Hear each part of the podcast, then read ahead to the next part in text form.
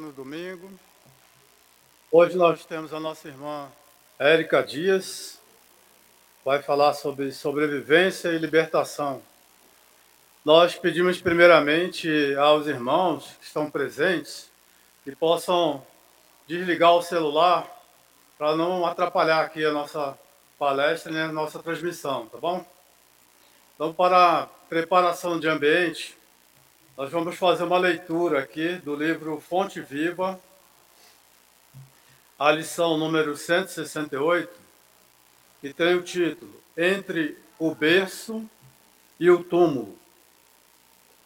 E aqui é o comentário que Emmanuel faz de um trecho da carta de Paulo, a segunda carta de Paulo aos Coríntios, que diz o seguinte: Não atentando nós nas coisas que se veem, mas nas que não se veem.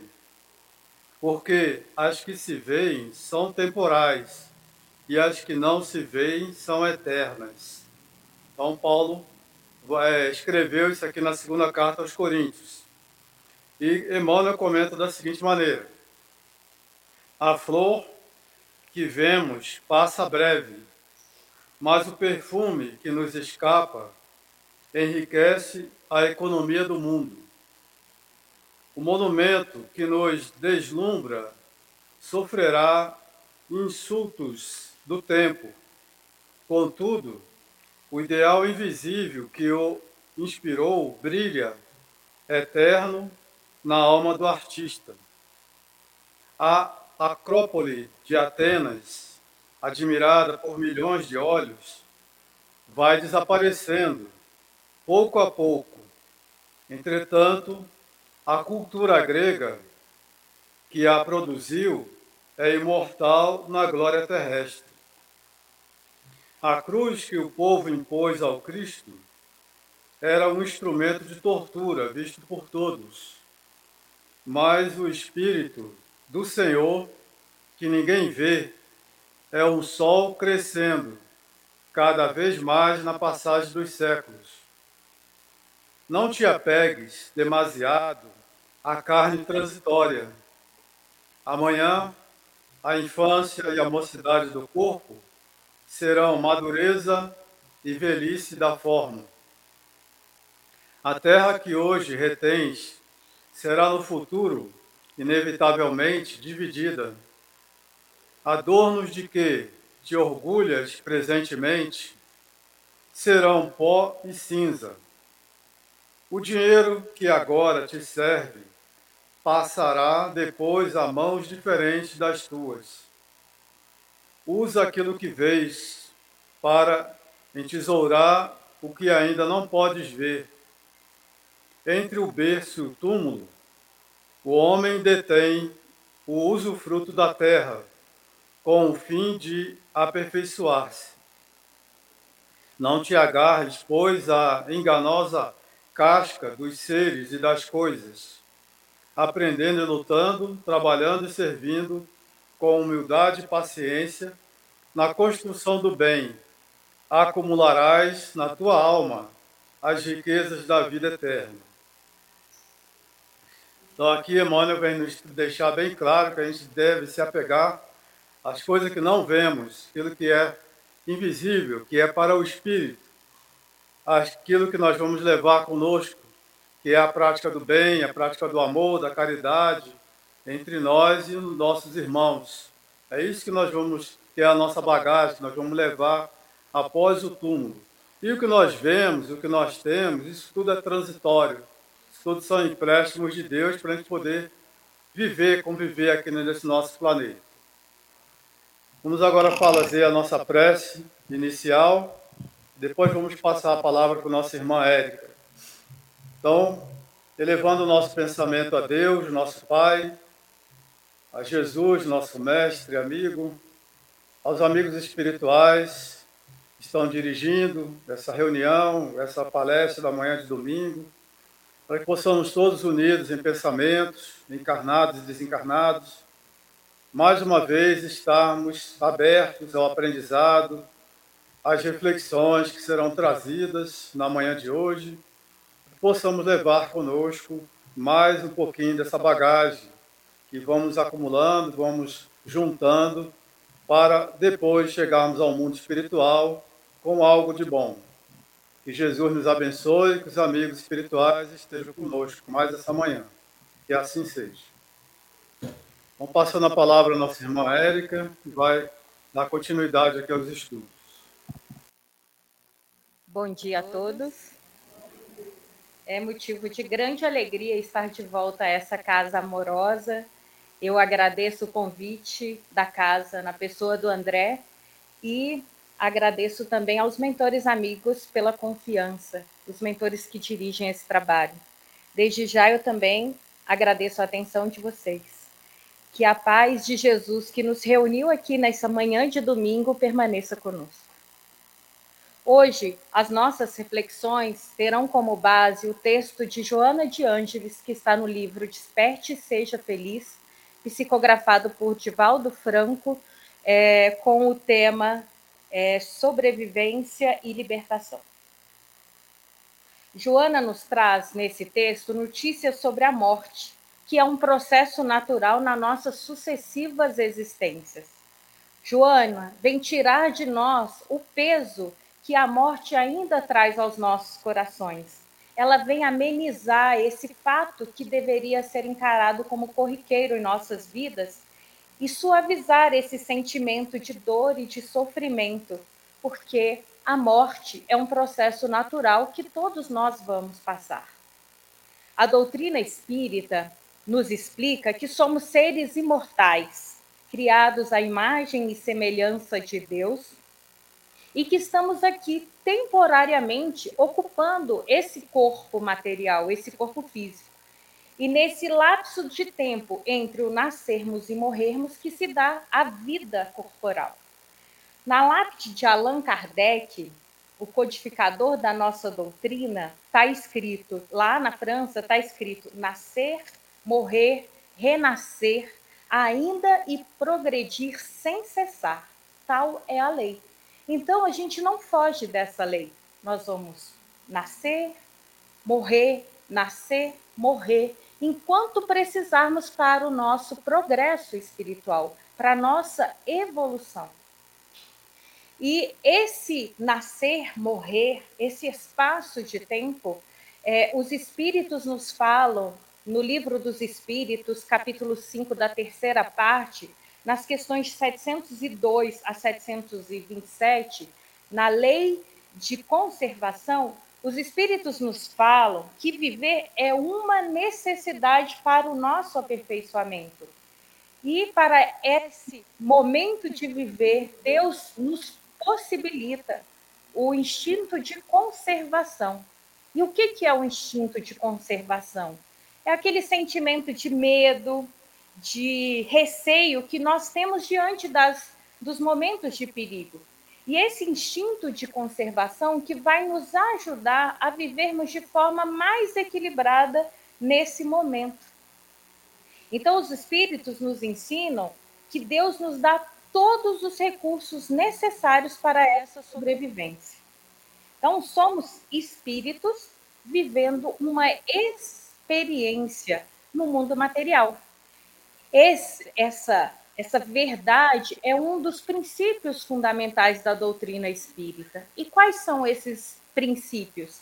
Primeiro, a existência de Deus, a imortalidade da alma, a pluralidade das existências, a pluralidade dos mundos habitados e a comunicabilidade entre os espíritos. Esses princípios nos consolam diante da vida e nos fortalecem nessa jornada. Porque a doutrina espírita é essa doutrina consoladora. E na hora que nós refletimos sobre a imortalidade da alma e a pluralidade das nossas existências, nós somos fortalecidos na fé de que dias melhores virão.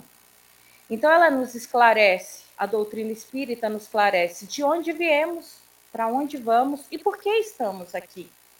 Fomos criados simples, ignorantes, para evoluirmos, e a evolução acontecerá através dessas sucessivas reencarnações.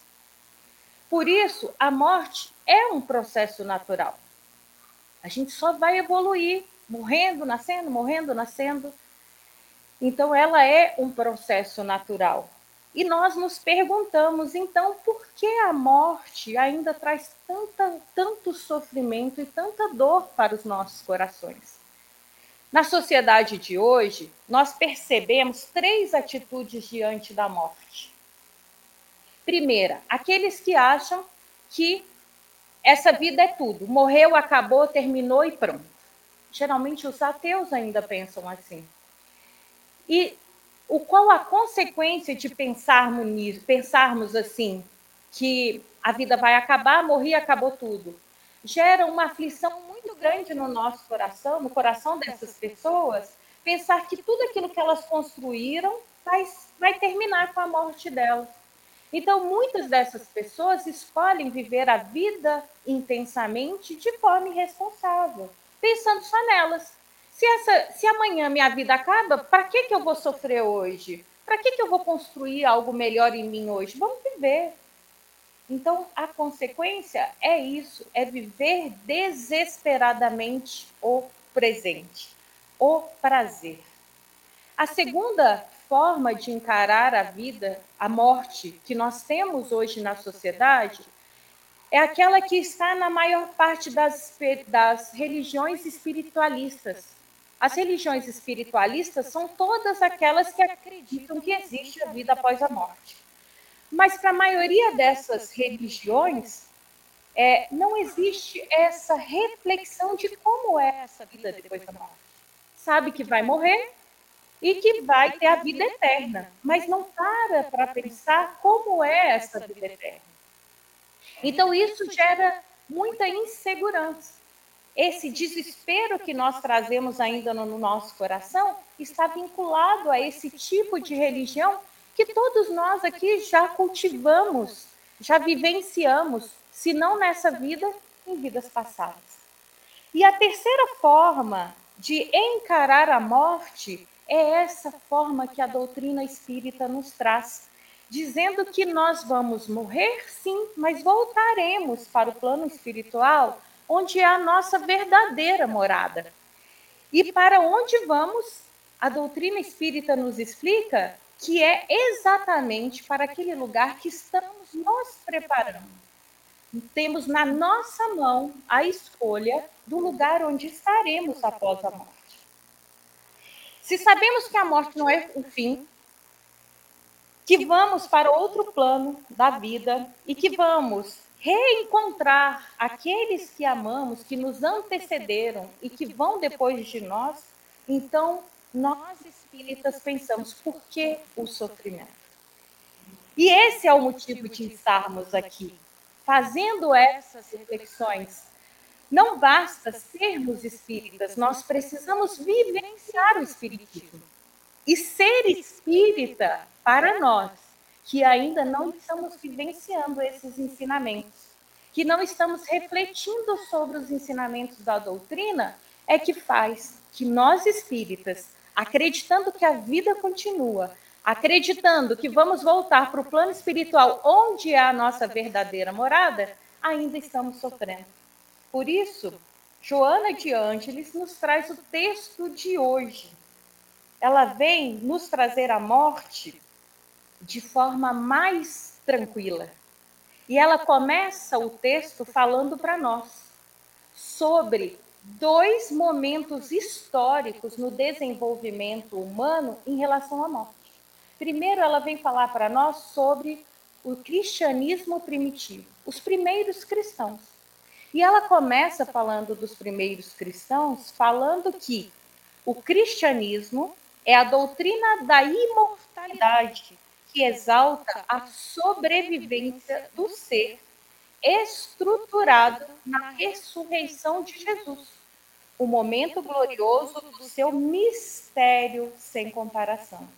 Por quê?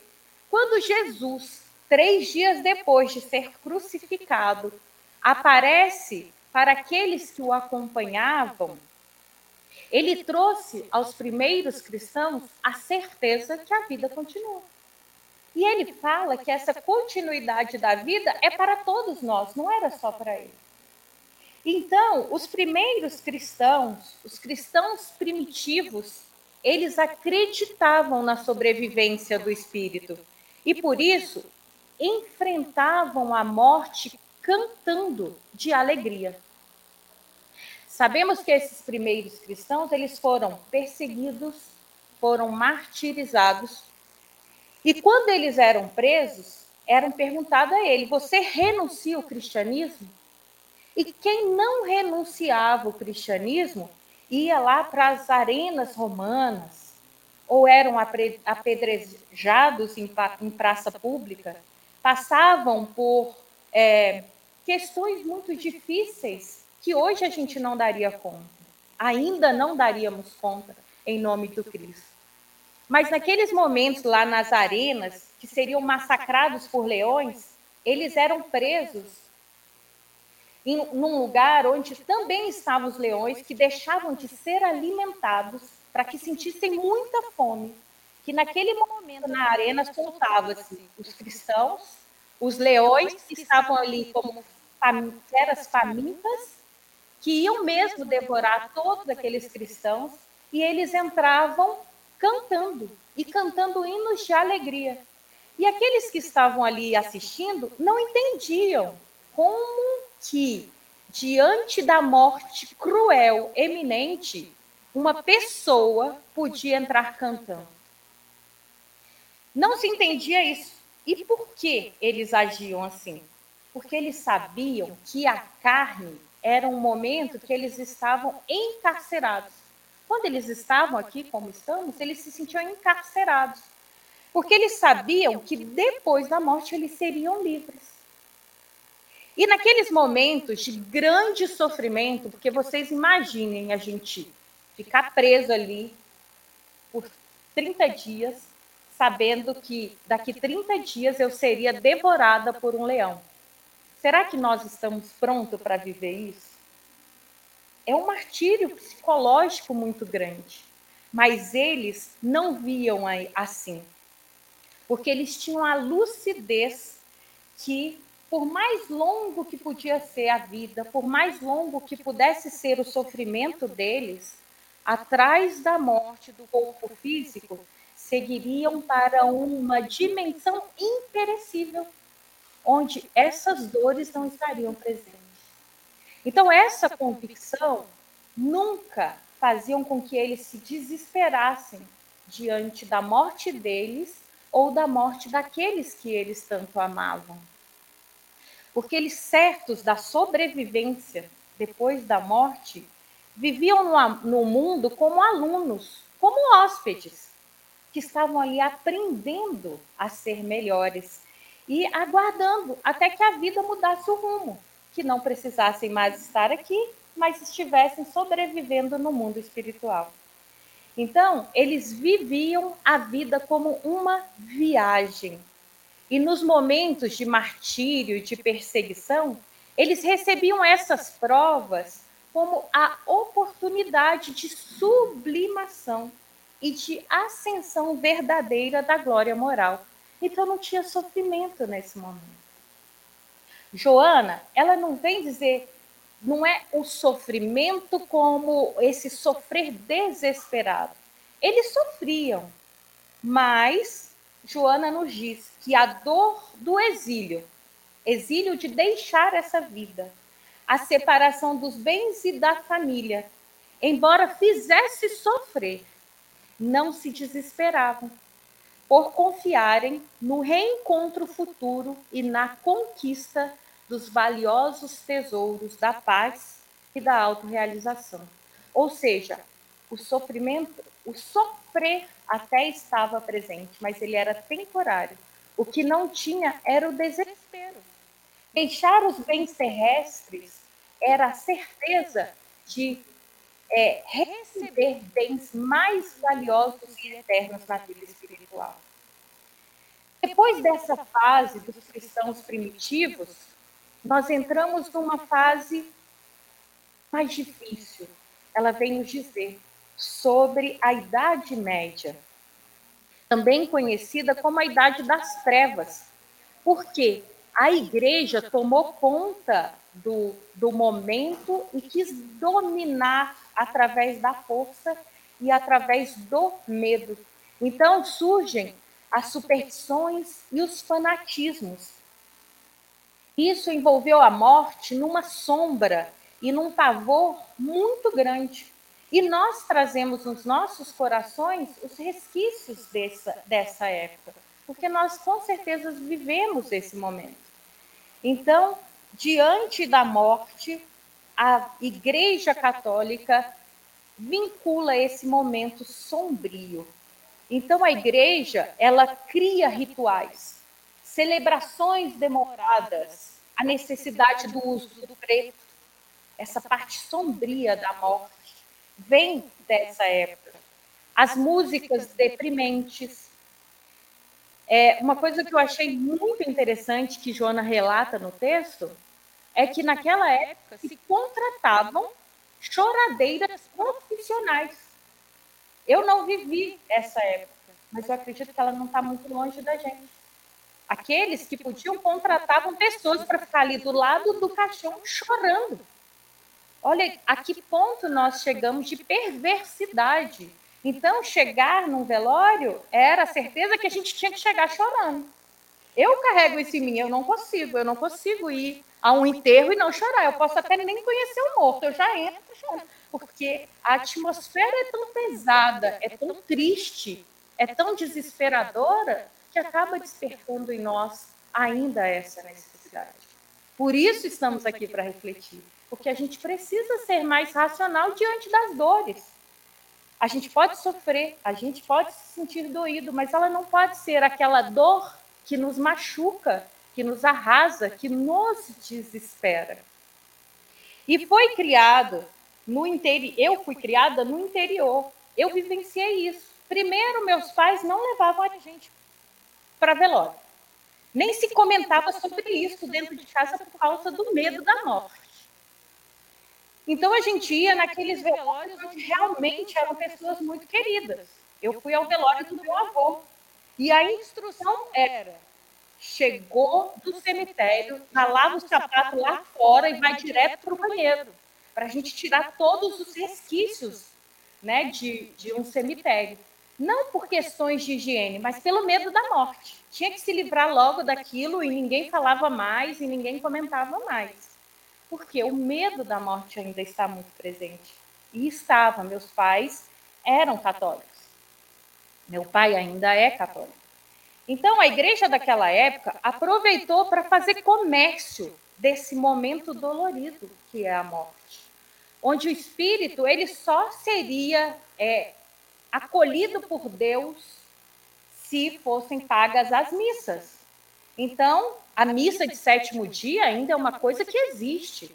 As pessoas vão lá e pagam para rezar pelo morto.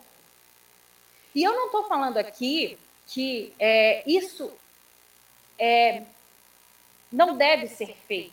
Cada um de nós temos as nossas crenças e as nossas necessidades. Esses espíritos que estão vinculados a esses rituais precisam desses momentos. Mas a gente pode fazer de forma diferente. A gente pode fazer as nossas orações, as nossas preces lá na nossa casa, sem nos desesperarmos. Podemos sofrer. Minha mãe desencarnou há três anos. E é um, um, um processo difícil, porque a gente sente a saudade daquele ente querido. Mas a gente não precisa se desesperar. E a igreja aproveitou para fazer isso. Então, tinha que ter luz, a vela, a presença da vela, para iluminar o caminho daquele espírito que morreu, então, se acendia velas por um, um período grande. Então, a igreja, infelizmente, se aproveitou e desvirtuou as crenças, a crença que se fazia da imortalidade. Então, de, temos dentro de nós a possibilidade de agirmos diante da morte, como os cristãos primitivos ou como os cristãos da idade da, da Idade Média. E a doutrina espírita ela vem nos ajudar nessa escolha, na hora que ela esclarece como realmente acontece o processo da morte. Então, é, a doutrina espírita, ela tem a, a, a obrigação, ela faz necessário revivermos o cristianismo primitivo. E a gente revive o cristianismo primitivo através das obras de Kardec e através desses emissários de Deus, como Joana de Ângeles, que vem reforçar esses ensinamentos. Por isso, Joana nos diz: o conhecimento da sobrevivência brinda a certeza em torno da continuidade da vida depois do decesso carnal e a morte passa a ser recebida com serenidade, com alegria. A prova da sobrevivência pode ser observada na doutrina espírita através da comunicabilidade dos espíritos, que é através da mediunidade, esse processo onde médios ostensivos têm a capacidade de se ligar ao plano espiritual e trazer para nós essas notícias. Então, o maior médio que nós tivemos na, na, no nosso tempo, nós podemos falar, um dos, né? Nós podemos falar de Chico Xavier. Ele psicografava com tamanha maestria que esses espíritos viam, davam notícia de como era a vida de lá e viam consolar o coração daqueles que ainda estavam aqui, né? nas cartas psicografadas para as mães. Então, a maestria de Chico era tão grande que algumas dessas cartas foram usadas até em processos judiciais. E através da análise psicográfica, da análise gráfica na assinatura dessas cartas, foi comprovada a autenticidade daquelas assinaturas. Ou seja, aquele espírito que mandou aquela carta assinava e era comprovado que aquela assinatura era realmente daquele espírito, pela comparação com os documentos de quando ele era vivo. No filme de Chico, quem não assistiu, eu recomendo todos eles. Tem a história de dois amigos que estavam brincando em casa de roleta russa. Não sei se vocês sabem, roleta russa, coloca lá umas, umas munições na arma, roda, deixa algumas sem, roda e aponta para si mesmo e atira.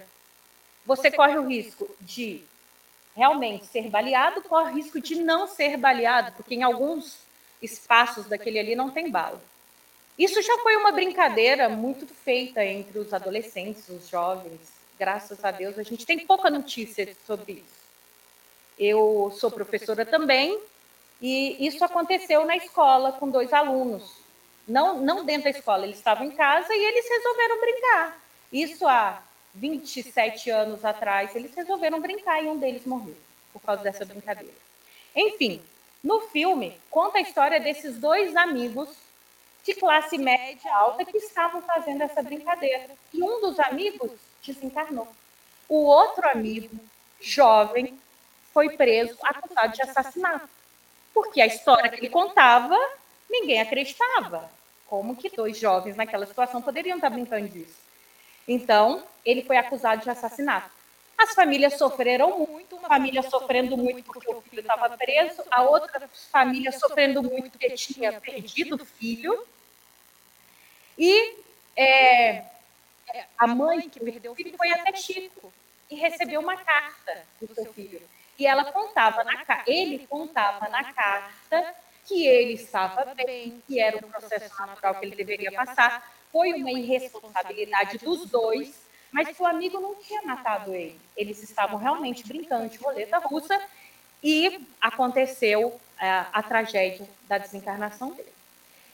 Os pais, né, muito tristes mas, do, pelo que tinha acontecido, os pais do que morreu achavam que tinha sido assassinado, mas ao receberem aquelas, aquela carta diante de fatos, não há argumentos, eles entenderam que aquilo realmente tinha acontecido.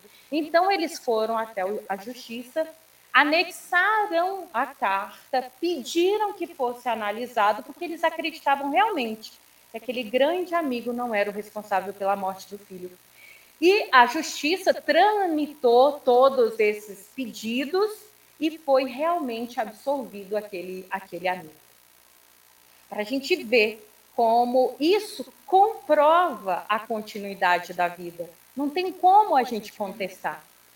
Há muitos anos atrás, há muitos anos que eu falo, há mais de 30 anos, nós tínhamos também os fenômenos de materialização, onde o espírito se materializava aqui, todo mundo, médios ostensivos ou não, poderiam vê-lo e poderiam até tocá-lo. A gente conseguia tocar. Como dizer que a vida não continua? Como contestar esse fato? Não tem.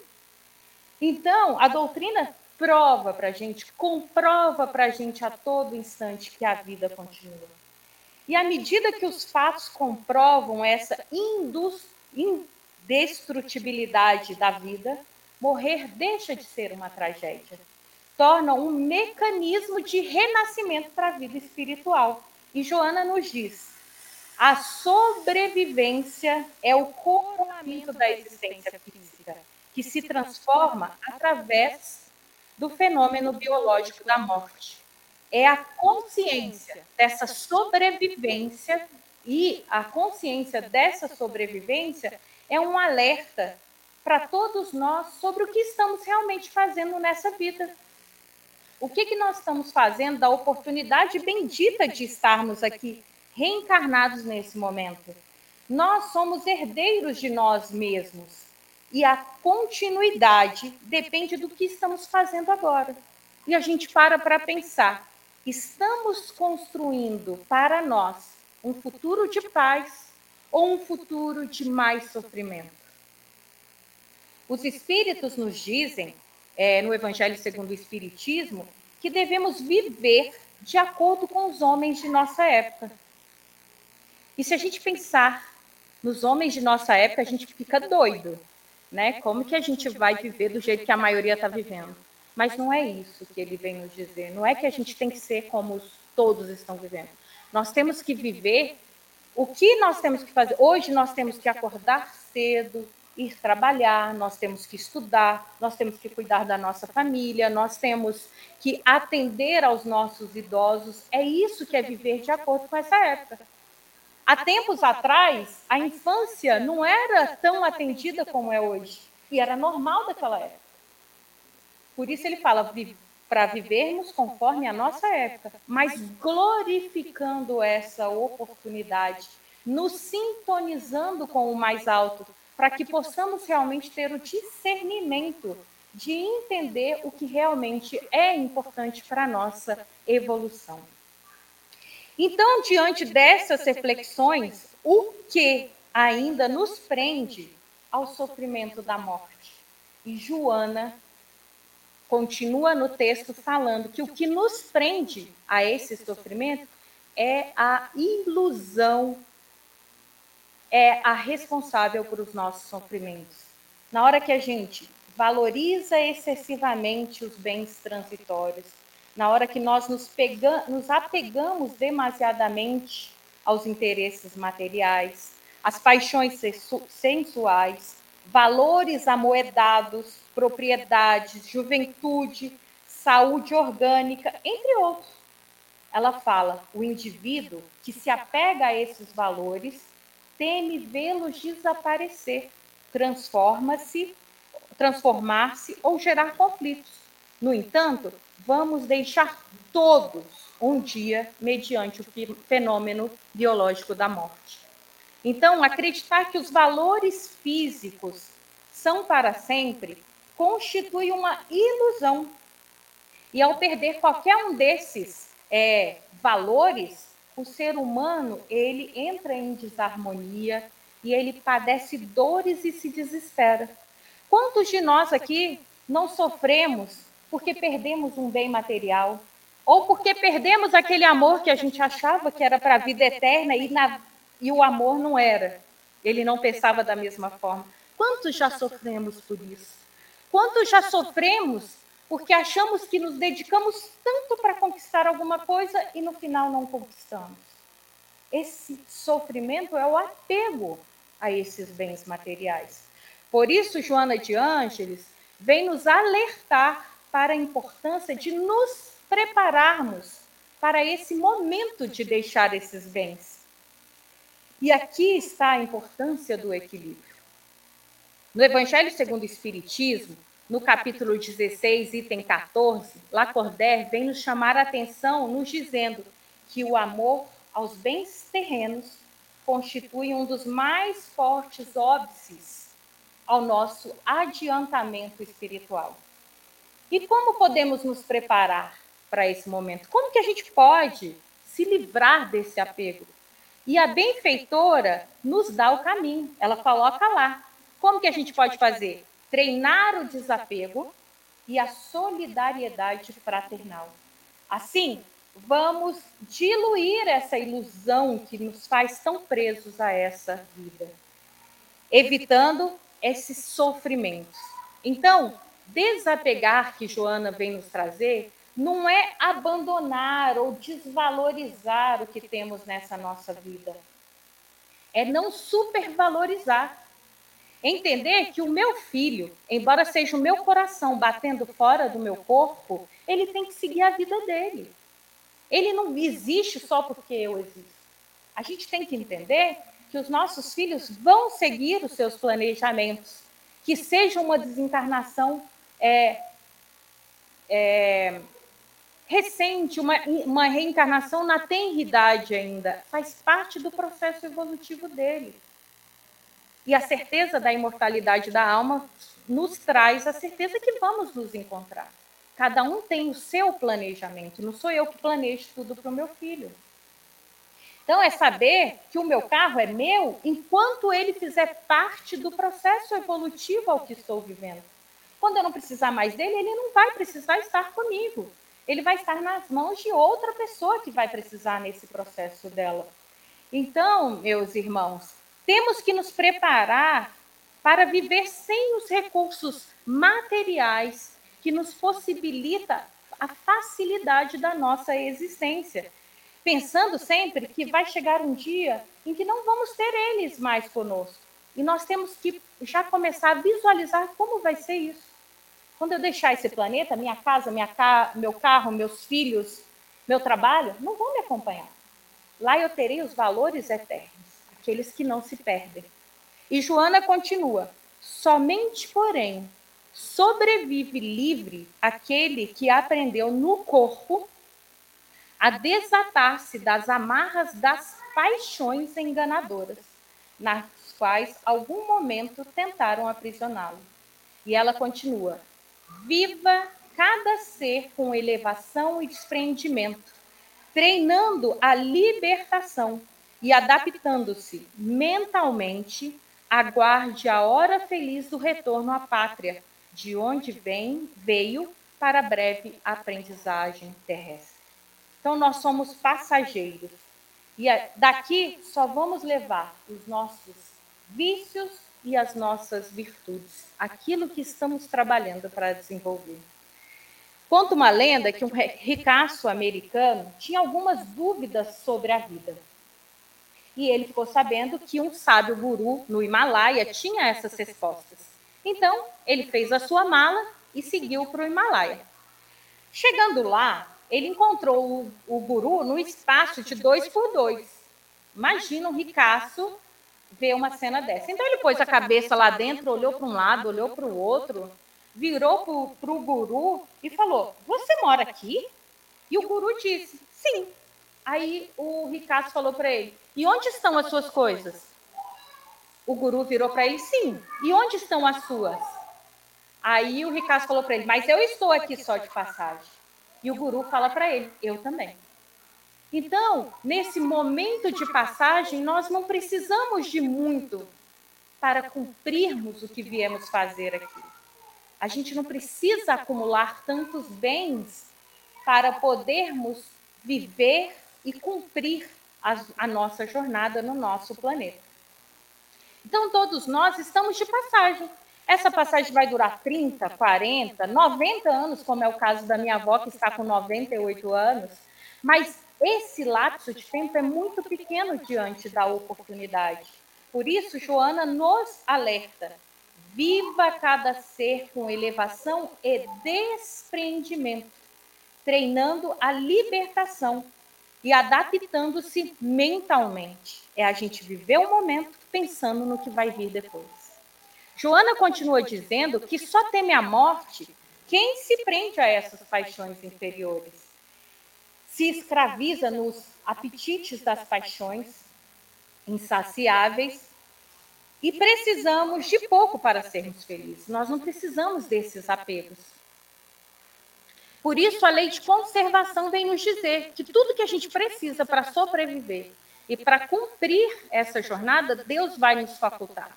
Claro que eu não posso ficar deitada na minha cama esperando que tudo vai cair do céu. Eu tenho que fazer a minha parte. Faça a sua parte que o céu te ajudará. Mas a gente não tem que preocupar com o que vai faltar. E ele fala dos lírios dos campos, né? Então, o consumismo, o mau uso da riqueza, a sexolatria, o uso excessivo do álcool, das drogas, a alimentação em excesso, o ciúme, a inveja e qualquer vício vai nos prender aqui. E faz com que nos liguemos a espíritos que vibram naquela mesma faixa. E isso vai nos fazendo querer ficar aqui por mais tempo. Então, Joana garante que se nos livrarmos das ilusões do mundo, se realmente cultivarmos o desapego e a solidariedade enquanto ainda estamos aqui, a morte poderá ser para nós um momento de alegria. E ela nos diz o porquê. Por que, que vai ser um momento de alegria? Passadas a angústia da saudade, diminuídas as amarguras da aparente solidão, o reencontro com seres queridos lá do outro lado da vida, sobrevivendo à forma orgânica, constituirá o verdadeiro prêmio, a confiança em Deus e a entrega ao bem. Ela nos orienta meus irmãos, a trabalharmos no bem, como o texto que foi lido no começo, no amor, na paz, confiando no reencontro com os nossos familiares. A sobrevivência, gente, a vida após a morte, é a luz no fim do túnel que está sempre nos atraindo. E por que, que ela nos atrai? Para que sigamos na direção, sigamos na sua direção, com tranquilidade e não temamos a morte. Ela é só uma passagem. Estamos a caminho do Criador. Ele nos atrai por seu magnetismo. Quando vivemos nas leis de Deus, lembramos de Jesus que ele fala: Meu jugo é leve. E não precisaremos ter medo diante da morte. Por isso, meus irmãos, para finalizar, vivamos como seres desse momento, sem nos apegarmos aos bens terrestres, sem nos desesperarmos com o momento da partida, nossa e dos nossos entes queridos. Todos nós voltaremos para a vida verdadeira, a vida espiritual, guardando em nossos corações a certeza de que a vida continua e logo estaremos com aqueles que tanto amamos. Muito obrigada. Bom dia a vocês.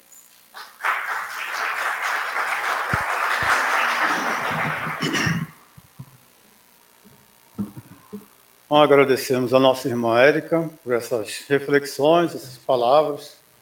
Nós possamos levar conosco esses ensinamentos para refletirmos na nossa passagem muito breve aqui nessa encarnação e nos prepararmos para chegar ao mundo espiritual com uma bagagem boa e lá estudarmos, nos prepararmos novamente para retornar, porque a vida é de idas e vindas, né? encarnando desencarnando. Então, agradecemos a nossa irmã e que ela possa novamente estar aqui conosco em outras oportunidades para novas reflexões. Agora nós vamos passar aqui a alguns avisos e depois também vamos fazer o, é, o sorteio de dois livros que foram trazidos aqui para é, os nossos irmãos que estão aqui no salão, que receberam uma mensagenzinha com um determinado número, né? Então, o nosso aviso aqui, primeiro, é sobre o estudo do passe, que vai acontecer a partir de março. Vão ser seis encontros, começando no dia 1 de março e terminando no dia 5 de abril sempre às quartas-feiras, das 19 às 21 horas. Então, quem quiser aprender aí a, a aplicar o passe, a trabalhar também depois aqui na cabine conosco, nos auxiliando na transmissão do passe, tem aí uma oportunidade, todas as quartas-feiras a partir de março, para aprender essa nova terapia, que é uma fluidoterapia, né? uma terapia através da manipulação dos fluidos, tanto de encarnados como de desencarnados. Então, é, o outro aviso aqui é o horário das 19 às 21 horas, toda quarta-feira. Bom?